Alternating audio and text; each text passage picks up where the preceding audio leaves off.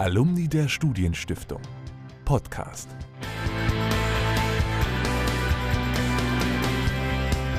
Herzlich willkommen. Diesmal führen wir unsere Gespräche mit ehemaligen der Studienstiftung fort, die in der aktuellen Legislaturperiode Mitglieder des Deutschen Bundestags sind. Mein Name ist Alfred Schmidt. Und mein Name ist Christoph Affelt. Unsere Gesprächspartnerin ist Sue Meyer von den Grünen, die den Wahlkreis Karlsruhe Stadt per Direktmandat bei der letzten Bundestagswahl gewonnen hat. Guten Tag. Hallo. Die Bundestagswahl liegt nun ziemlich genau ein Jahr zurück. Seitdem hat der Krieg Russlands gegen die Ukraine ja und auch die Energiekrise enorm viel verändert. Mich würde interessieren, wie stark ist der Einfluss dieser Faktoren auf Ihre parlamentarische Arbeit im Alltag? Ja, man muss schon sagen, ähm, die Wahl ist jetzt ja wirklich ziemlich genau ein Jahr her, dass äh, ich jetzt auch im Bundestag mit drinne bin. Und vor einem Jahr hätten wir uns natürlich nicht gedacht, dass die Situation jetzt in der Bundespolitik ist, wie sie ist. Also der Krieg kam natürlich für uns alle extrem überraschend und ähm, prägt natürlich unseren Alltag jetzt auch noch mal viel, viel stärker, als ähm, damals noch abzusehen war. Also der Krieg gegen die Ukraine, dieser schreckliche Angriffskrieg äh, Russlands, der prägt uns wirklich eigentlich die ganze Woche durch im Parlament. Wenn wir uns mal anschauen, welche Sitzungen haben wir, da fängt es schon an in der Fraktionssitzung, dass wir immer darüber sprechen, was ist der neueste Stand, was passiert gerade, wo können wir helfen, wo können wir unterstützen. Das geht weiter bis in die Ausschüsse, in die Arbeitsgruppe. Beispielsweise bin ich ähm, mit einem Vollsitzmitglied im Ausschuss für Ernährung und Landwirtschaft. Auch da müssen wir uns natürlich auseinandersetzen mit den gestiegenen Lebensmittelpreisen, auch mit äh, ja, den ausbleibenden Exporten von Getreidelieferungen aus der Ukraine. Wie gehen wir damit um? Also es ist wirklich ähm, ein Thema, was uns permanent und immer begleitet. Und wo würden Sie sagen, dass Sie noch die Ziele verfolgen können, die Sie und Ihre Partei sich eigentlich vorgenommen hatten im Koalitionsvertrag für die Ampelregierung? Wo geht das und wo geht das nicht mehr? Ja, der Koalitionsvertrag ist natürlich nach wie vor Grundlage unserer Arbeit und das wird auch so bleiben. Natürlich hat sich trotzdem die Ausgangslage geändert und wir sehen das ganz besonders arg an den Finanzen. Ja? Dadurch, dass wir jetzt ähm, auch immer wieder mit Hilfeleistungen ähm, eingreifen müssen, beziehungsweise Unterstützungspakete auch nochmal für die Bevölkerung auf den Weg bringen, fehlt einfach Geld im Bundeshaushalt. Und äh, damit müssen wir uns dann natürlich auch auseinandersetzen, welche Bereiche aus dem Koalitionsvertrag wir wie und in welchem Umfang finanzieren können. Dementsprechend ähm, ist es natürlich auch immer wieder im Gespräch, äh, können wir nochmal Steuern erhöhen äh, für Menschen, die gerade jetzt auch in den Krisensituationen profitieren oder auch Unternehmen, die aus dieser Krisensituation profitieren. Und ähm, macht die Schuldenbremse in dem Sinne noch so Sinn, wie wir wir sie damals in den Koalitionsvertrag reingeschrieben haben. Und das ist ein ständiges Ringen, das ist auch ein ständiges Ringen mit unseren Ampelpartnerinnen, aber da wird es sicherlich auch noch einige Bewegungen geben. Genau, und ähm, man muss natürlich dazu sagen, unsere Kernziele der Grünen haben sich nicht verändert. Die haben sich jetzt aber vielleicht in der Methodik teilweise verändert. Wenn wir uns mal anschauen, auch was hat der Angriffskrieg jetzt für Konsequenzen auf unsere Wirtschaft, auf unser, auf unser tägliches Leben, dann ähm, sehen wir auch, wie krass eigentlich die Abhängigkeiten sind, die wir gerade in der Energiepolitik durch die Strukturen der letzten Jahre aufgebaut haben. Für uns Grüne gibt es natürlich nochmal den Rückenwind zu sagen, okay, wir müssen jetzt die Energiewende ernst nehmen. Nicht nur aus klimapolitischer Perspektive, wie es für uns als Partei natürlich auch in den letzten Jahren immer ein primäres Anliegen war, sondern alleine schon aus sicherheitspolitischer Perspektive, um uns unabhängig zu machen von äh, fossilen Importen, die wir aus dem Ausland, die wir von totalitären Regimen bekommen und äh, dementsprechend genau nochmal viele neue Perspektiven auf Themen, die sich aber im Grundsatz nicht geändert haben. Wenn Sie eine persönliche Bilanz ziehen würden nach einem Jahr im Bundestag, jetzt hier im Herbst 2022, was würden Sie sagen, ist schon erreicht? Was läuft erst noch an und was haben Sie definitiv noch vor? Ja, also das äh, ist natürlich auch wieder eine sehr differenzierte Frage. Darauf kann man dann auch lange antworten. Ähm, das versuche ich jetzt einmal kurz zu fassen. Also was ist schon passiert? Ich glaube wirklich, die, die größten Fortschritte und das meiste Vorankommen haben wir in den Bereichen des, äh, ja, des BMWK, also Wirtschaft und Klima. Also das Ministerium von Robert Habeck. Genau, also ich glaube, diese, diese Taktung mit der Vorlagen aus dem BMWK rausgeprügelt äh, kommen, sozusagen, also jetzt mal ganz platt gesagt. Also da ist wirklich einfach eine sehr, sehr hohe Frequenz an äh, Vorlagen, die wirklich auch eine sehr hohe Qualität haben.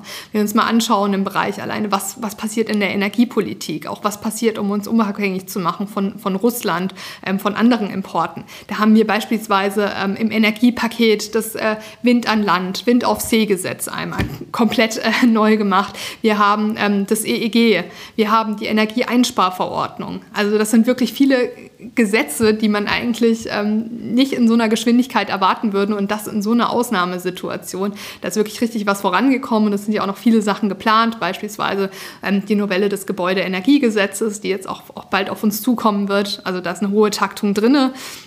In manchen Bereichen ähm, sehen wir natürlich auch, da wollten wir schon ähm, schneller sein, als wir aktuell sind, wo dann quasi der Krieg uns in den Zeitplan einen ordentlichen Strich reingemacht hat.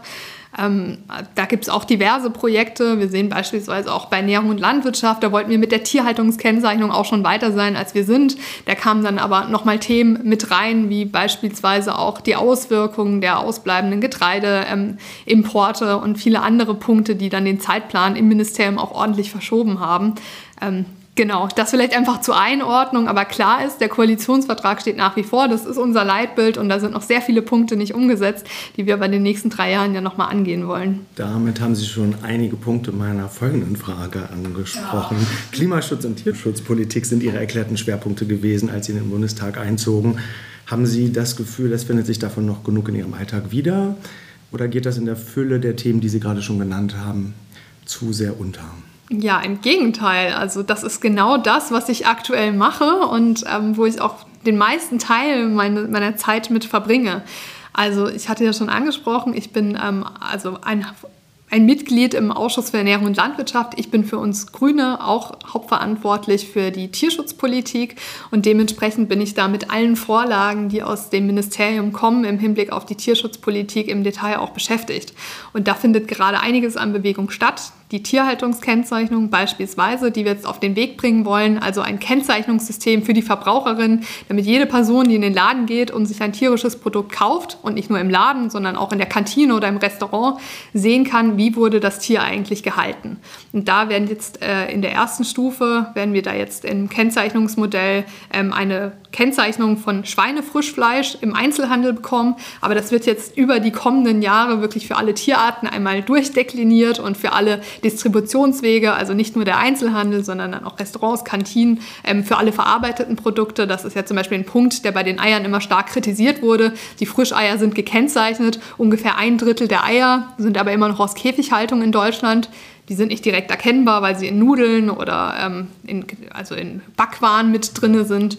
Aber das wollen wir jetzt genau bei dieser Kennzeichnung einmal vermeiden. Darüber hinaus ähm, läuft jetzt auch bald im äh, Ministerium der Prozess der Novelle des Tierschutzgesetzes an. Das ist ein ganz, ganz großes Thema und wo auch viele Chancen drin liegen, um Tier, Tierschutz einfach zu verbessern. Ja? Wo wir dann auch nochmal einen Teil vom Tierschutzgesetz ins Strafgesetzbuch mit überführen wollen, um auch ja, die zahlreichen ähm, ja, wirklich strukturellen und äh, Einzelfälle, äh, die wirklich auch verbrecherisch sind, die Tierleid am Ende auslösen, dann auch am Ende wirklich im Vollzug angehen zu können und auch Strafen auszusprechen, die aktuell so gar nicht möglich sind. Wenn ich eine Nachfrage ein bisschen detaillierter dazu stellen dürfte, weil ich weiß, dass Ihnen der Punkt immer sehr wichtig war, dass man ja auch im Labor künstlich herstellen kann, was Fleisch sein kann. Also dass man im Grunde darauf verzichtet, Tiere schlachten zu müssen. Da ist ja eine neue Diskussion entbrannt, die auch weitergeht, weil viele sagen, das sei sehr aufwendig, man müsste im Grunde hochreine Bedingungen herstellen und denen sozusagen ja, Kliniknahrung verabreichen, und, um diese Zellen herzustellen. Glauben Sie, dass es trotzdem eine Chance ist, Tierwohl zu mehren und Schlachtung zu vermeiden? Ja, genau. Über das Thema hatten wir einmal gesprochen. Da ging es ähm, genau nochmal um, äh, also um In-vitro-Fleisch beziehungsweise um äh, zelluläre Landwirtschaft, kann man dazu auch sagen.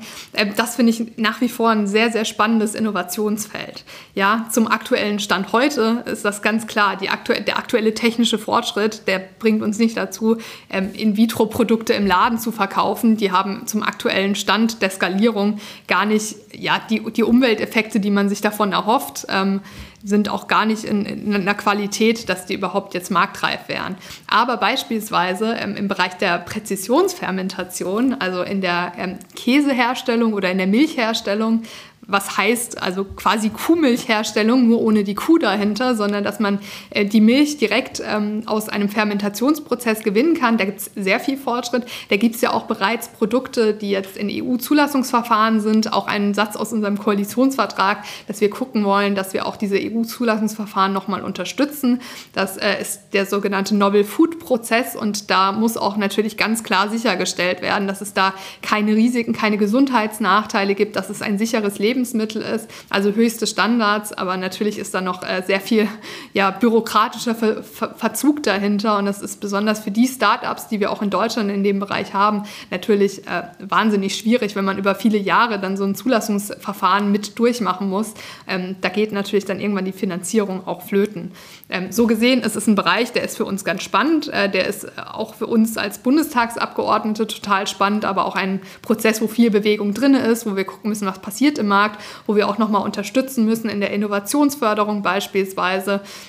Und auf der anderen Seite braucht man natürlich auch wieder Rohstoffe, die in den Bereich dieser alternativen Proteine reingeht. Ich möchte mich da auf jeden Fall nicht nur auf ähm, solche In-vitro-Produkte ähm, oder Präzisionsfermentation jetzt konzentrieren, sondern wir haben ja auch ähm, tolle alternative Proteine ähm, aus der pflanzlichen Herstellung. Da haben wir auch immer mehr Produkte, die jetzt im Supermarkt sind, äh, die in den Bioläden zu kaufen sind, wo wir auch sehen, wir brauchen Rohstoffe, um die herzustellen, die in Deutschland zum Teil gar nicht ähm, ja, gar nicht genug vorhanden sind. Also beispielsweise die gelbe Erbse, wo jetzt alle sagen, wir brauchen mehr lokalen Anbau der gelben Erbse. Und das ist auch eine Aufgabe der Bundesregierung, zu schauen, ähm, dass in Deutschland genug Rohstoffe da sind, weil wir haben dafür die richtigen Anbaubedingungen. Wir müssen es nur mal fördern. Dann würde ich gerne als nächstes auf die Grüne Partei selbst kommen. Jetzt im Herbst ist ja immer die Zeit für die Bundesdelegiertenkonferenz, so nennen die Grünen ihren Parteitag. Die Grüne Jugend hat auch ihren Bundeskongress. Sie selbst waren Sprecherin der Grünen Jugend in Karlsruhe, wo Sie auch immer noch wohnen. Äh, da waren Sie Sprecherin von 2010 bis 2014. Und mich würde interessieren, wie hat sich denn aus Ihrer Sicht die Grüne Jugend entwickelt? Einmal im Südwesten und aber auch bundesweit. Sind die Leute eher in Richtung der, ich sag mal, der Elternpartei, die Grünen gegangen oder eher im Gegenteil? Ja, also ich bin ja immer noch Mitglied der Grünen Jugend, war auch Spitzenkandidatin äh, der Grünen Jugend Baden-Württemberg für die Bundestagswahl und äh, dementsprechend, genau, ich bin Grüne Jugendmitglied und spreche auch gerne für die Grüne Jugend. Ähm, was ich immer wahnsinnig toll und bereichernd fand, war natürlich einfach auch diese ganzen Erfahrungen, die man im Laufe dieser Jugendorganisation oder auch in den Strukturen dieser Jugendorganisationen sammeln kann. Ähm, also der Austausch auch mit anderen jungen Menschen und wir sehen ja auch, ähm, also in den einzelnen Generationen haben wir unterschiedliche ähm, ja, thematische Schwerpunkte, andere Themen, die uns umtreiben. Beispielsweise die Klimakrise ist natürlich für, für keine andere Generation so prägend wie für junge Menschen. Das ist ein Thema, was uns ganz besonders wichtig ist. Und da sind wir in unseren Forderungen durchaus auch mal progressiver als unsere Elternpartei jetzt an der Stelle. Und ich glaube, das ist auch wichtig. Die Aufgabe der Jugendorganisation ist, denke ich, nicht immer in jedem Detail ähm, alle Forderungen ähm, auf jeden Punkt der Umsetzbarkeit in der Realität zu prüfen, sondern einfach auch klar zu machen, in welche Richtung es geht. Gerne auch mal mit einer drastischen Wortwahl, um quasi der Stachel auch im Fleisch der Elternpartei zu sein. Dementsprechend, ähm, so das Logotier der Grünen Jugend ist ja auch der Igel, jung, grün und stachelig. Ähm, und genau, ich finde, da ist die Rolle nach wie vor genauso stachelig wie früher. Ähm, und da gibt es natürlich auch immer noch mal Entwicklungen. Die Grünen werden ja sehr stark gefordert in ihren Grundsätzen momentan, besonders bei Verteidigung und Energie. Hat es Sie überrascht, dass so wenig Klagen aus der Partei zu hören sind in Sachen fossile Energien, etwa bei den weiterlaufenden Kohlekraftwerken und auch bei der Frage der Waffen für die Ukraine? Ja, also die Grüne Partei hat sicherlich im letzten Jahr auch noch mal viel viel durchgemacht, äh, viel Wandel mitgemacht. Aber ich bin auch, äh, sagen wir mal, sehr stolz auf diesen ganzen Prozess, auch wie wir ihn als Partei zusammen bewältigt haben. Weil einige Grundsätze, die auch in unserem Wahlprogramm mit festgeschrieben waren, die stimmen natürlich jetzt so einfach nicht mehr ganz mit der Realität überein. Ähm, und das ist vielen klar. Dementsprechend ist der Rückhalt ja auch so groß. Wenn ich das mal auf mich selber übertrage, also hätte mir vor einem Jahr jemand gesagt, äh, wir liefern Waffen an die Ukraine, dann hätte ich, hätte ich aber auch gedacht, also auf gar keinen Fall. Ähm, das ist doch Quatsch. Für was brauchen wir das denn?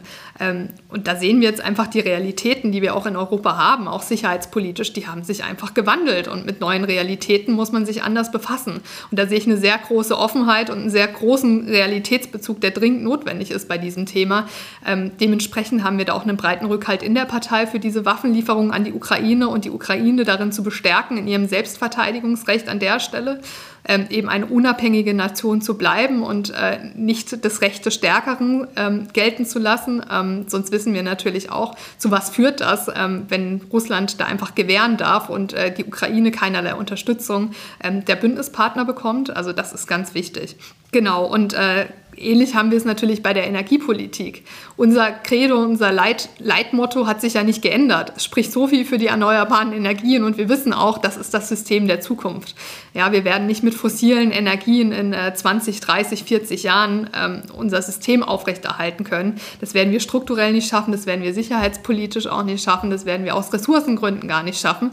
Ähm, dass wir jetzt aber kurzfristig sagen, okay, wir müssen schauen, was haben wir gerade, mit was arbeiten wir gerade, das erfordert natürlich auch Umdenken. Und ähm, genau, da glaube ich, ist, äh, sind wir Grüne auch in der Regierung flexibel genug, um das einzusehen. Aber in den Visionen sind wir da nach wie vor ungebremst und wissen auch, wo wir hinwollen langfristig und setzen jetzt eben auch die Weichen in Gesetzesvorhaben, um diese langfristigen Ziele dann auch umsetzen zu können.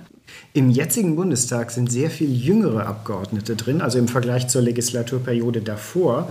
Welche Unterschiede können Sie im Alltag so bemerken zwischen Älteren und Jüngeren? Also von außen sieht man viele Traditionen, Erfahrungen, Privilegien. Mal anders gefragt, wie durchlässig sind eigentlich unsere parlamentarischen Strukturen für jüngere Abgeordnete? Ja, das kann ich äh, natürlich nicht pauschal für alle Parteien sagen. Ähm, ich kann das jetzt erstmal für uns Grüne beantworten. Und ich muss sagen, bei mir in der Fraktion gibt es ja viele neue, junge Menschen auch mit dabei. Ähm, ich habe vorhin mir auch mal den Kirschner angeguckt. Also das ist sozusagen das Parlamentsheft, wo alle Abgeordneten einmal gelistet sind. Und da gibt es so einen kleinen Statistikteil hinten dran. Also ich bin nicht mal in den Top Ten der jüngsten Abgeordneten und das finde ich persönlich sehr positiv. Ähm, weil es ist ja ganz klar, unterschiedliche Generationen haben unterschiedliche Präferenzen. Ne?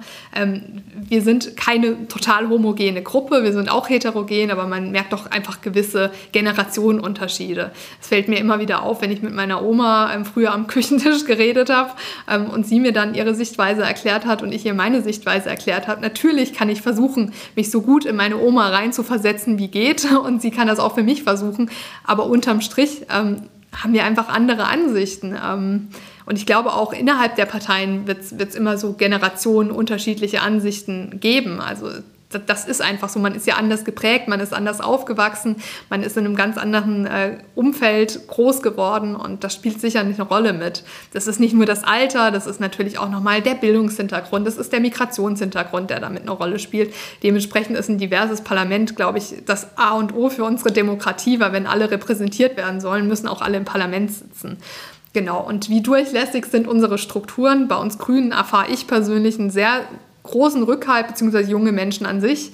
Wir sind da, denke ich, sehr gut integriert. Wir sehen auch, ähm, dass wir auch einfach junge Menschen in Positionen haben. Beispielsweise unsere Bundesvorsitzende, die Ricarda Lang, die auch selber noch ähm, super jung ist. Ähm, und auch an vielen anderen Stellen, wo junge Menschen einfach eine Chance haben und sich auch sinnvoll einbringen und das auch von allen unterstützt und akzeptiert wird. Also genau, für uns Grünen, denke ich, sind wir auf einem echt guten Level. Bei anderen Parteien kann ich das nicht sagen, weil ich dazu einfach auch gar keinen Einblick habe. Dann reden wir als nächstes ein bisschen über die Studienstiftung und Politik. Ja, neben der Studienstiftung gibt es ja auch parteinahe Stiftungen, die begabte Studierende fördern. Sehen Sie einen Unterschied in der politischen Karriere, ob man von einer parteinahen oder einer überparteilichen wie der Studienstiftung gefördert wird? Das ist jetzt äh, eine spannende Frage.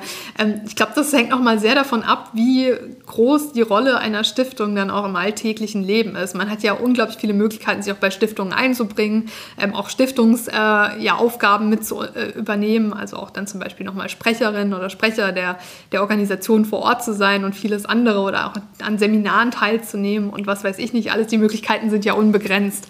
Dementsprechend, glaube ich, sind Möglichkeiten auch da, gerade wenn man sich in den parteinahen Stiftungen nochmal engagiert, ein tolles Netzwerk aufzubauen, auch nochmal viel über Themen zu lernen ähm, und einen politischen Einblick zu kriegen. Das kann ich mir schon vorstellen, dass es hilfreich ist. Ich war jetzt nie bei ähm, der Grünnahen Stiftung, also der Heinrich-Böll-Stiftung, ähm, mit im Förderprogramm, sondern äh, ich habe mich bei der Studienstiftung beworben und fand das eigentlich auch ganz schön. Ähm, dann nochmal diesen überparteilichen ähm, Effekt zu haben oder diese überparteilichen Plattformen mitnutzen zu können. Ähm, genau, die Heinrich-Böll-Stiftung ist eine wirklich sehr, sehr tolle Stiftung und ich kenne viele, die davon auch sehr profitiert haben, die die Strukturen auch wirklich gut finden. Ähm, ich war einfach schon immer so nah bei den Grünen oder auch so bei den Grünen involviert, dass ich jetzt nicht das Gefühl hatte, ich brauche jetzt noch zusätzlich äh, ein anderes grünes Gremium, in dem ich mich einbringen kann. Habe mich deswegen auch für die Studienstiftung ähm, entschieden oder mich auch eben entsprechend beworben. Und würden Sie sagen, dass die Förderung durch die Studienstiftung auch einen konkreten Einfluss gehabt hat auf Ihre politische Karriere? Ah, das ist auch wieder schwierig zu sagen. Also bei der Studienstiftung ähm, habe ich, glaube ich, vor allen Dingen die ideelle Förderung nochmal sehr schön gefunden. Also ich war auch immer mal wieder bei Treffen der Karlsruherinnen ähm, der Studienstiftung oder war auch mal bei einer Sommerakademie. Ähm, da habe ich jetzt eher den, den Austausch, sagen wir mal, auf wissenschaftlicher Ebene genossen, dass man mal sehen kann, okay, wer arbeitet noch an anderen Projekten in anderen Bereichen. Politisch würde ich jetzt nicht unbedingt sagen, dass das in, in irgendeiner Form für mich einen wirklichen Einfluss hatte. Einfach ich glaube, das war nochmal persönliche Präferenz. Ich glaube, hätte ich bei der Studienstiftung Menschen gesucht, die mit mir über Politik reden, dann hätte ich die sicherlich gefunden. Aber ich habe sie nicht aktiv gesucht. Nun, gegen Ende kommen wir zum Alumni-Steckbrief. Das sind drei kurze Fragen, die wir allen unseren Interviewgästen zu ihrer Zeit als Geförderte stellen. Genau. Die erste Frage ist immer, gibt es eine Erfahrung oder ein Erlebnis aus der Zeit der Förderung, wo Sie sagen würden, ja, das war das Schönste oder zumindest besonders schön? Ja, also ich habe mal eine Sommerakademie der Studienstiftung mitgemacht in Bayern. Ich glaube, die Sommerakademien sind da sicherlich auch hoch im Kurs, wenn es um diese Antwort geht. Fand ich schon besonders schön. Also das war wirklich eine sehr tolle Woche mit vielen neuen Bekanntschaften, die sich bis heute auch gehalten haben, also wo auch immer noch Kontakte entstehen. Und ähm, Genau, ich glaube gerade, wenn man ähm, aus, einer also aus einem bestimmten universitären Umfeld kommt, bei mir zum Beispiel von einer technischen Universität, dann hat man ja mit vielen anderen nicht so einen richtigen Kontakt. Und da dann auch mal Leute beispielsweise aus der Medizin kennenzulernen oder aus den Geisteswissenschaften, das war schon echt äh, schön, auch einfach wie viel Austausch man da haben konnte. Und dann kam leider Corona ähm, und es war nicht mehr möglich, ähm, an solchen Formaten teilzunehmen. Aber das war für mich tatsächlich auch der Grund, mich nochmal bei, eine, bei einer Promotionsförderung zu bewerben, weil ich mir dachte, auch in meiner Promotionszeit würde ich sehr gerne nochmal bei so einer Sommerakademie mitmachen. Und Corona hat mir leider so einen Strich durch die Rechnung gemacht, dass es nie wieder hingehauen hat. Zweite Frage. Welchen Einfluss hatte die Studienstiftung auf Ihren Werdegang? Ja, also die Studienstiftung war, glaube ich, für mich gerade nochmal in der also universitären Zeit ein großer, ein großer Benefit, ähm, einfach auch nochmal durch die finanzielle äh, Förderung, die ich in meinem Studium dann hatte, weil für mich war dann natürlich klar, ich muss nicht noch zusätzlich arbeiten gehen. Ich hätte mir sonst wahrscheinlich einen Nebenjob gesucht, konnte mich dann auf meine Uni konzentrieren, aufs Lernen konzentrieren. Das war schon wirklich toll. Ähm, genau, und ansonsten natürlich die, dieser Austausch, ähm, ich glaube, der ist einfach persönlich sehr bereichernd.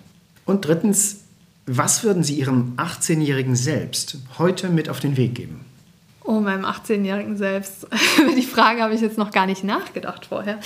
Ähm, ja, ich glaube, was total wichtig ist und ich glaube, was auch junge Menschen immer wissen sollten, ist, ähm, vielleicht auch gerade noch mal so ein Ding von jungen Frauen, dass, dass man sich trauen muss, auch seine Meinung zu sagen.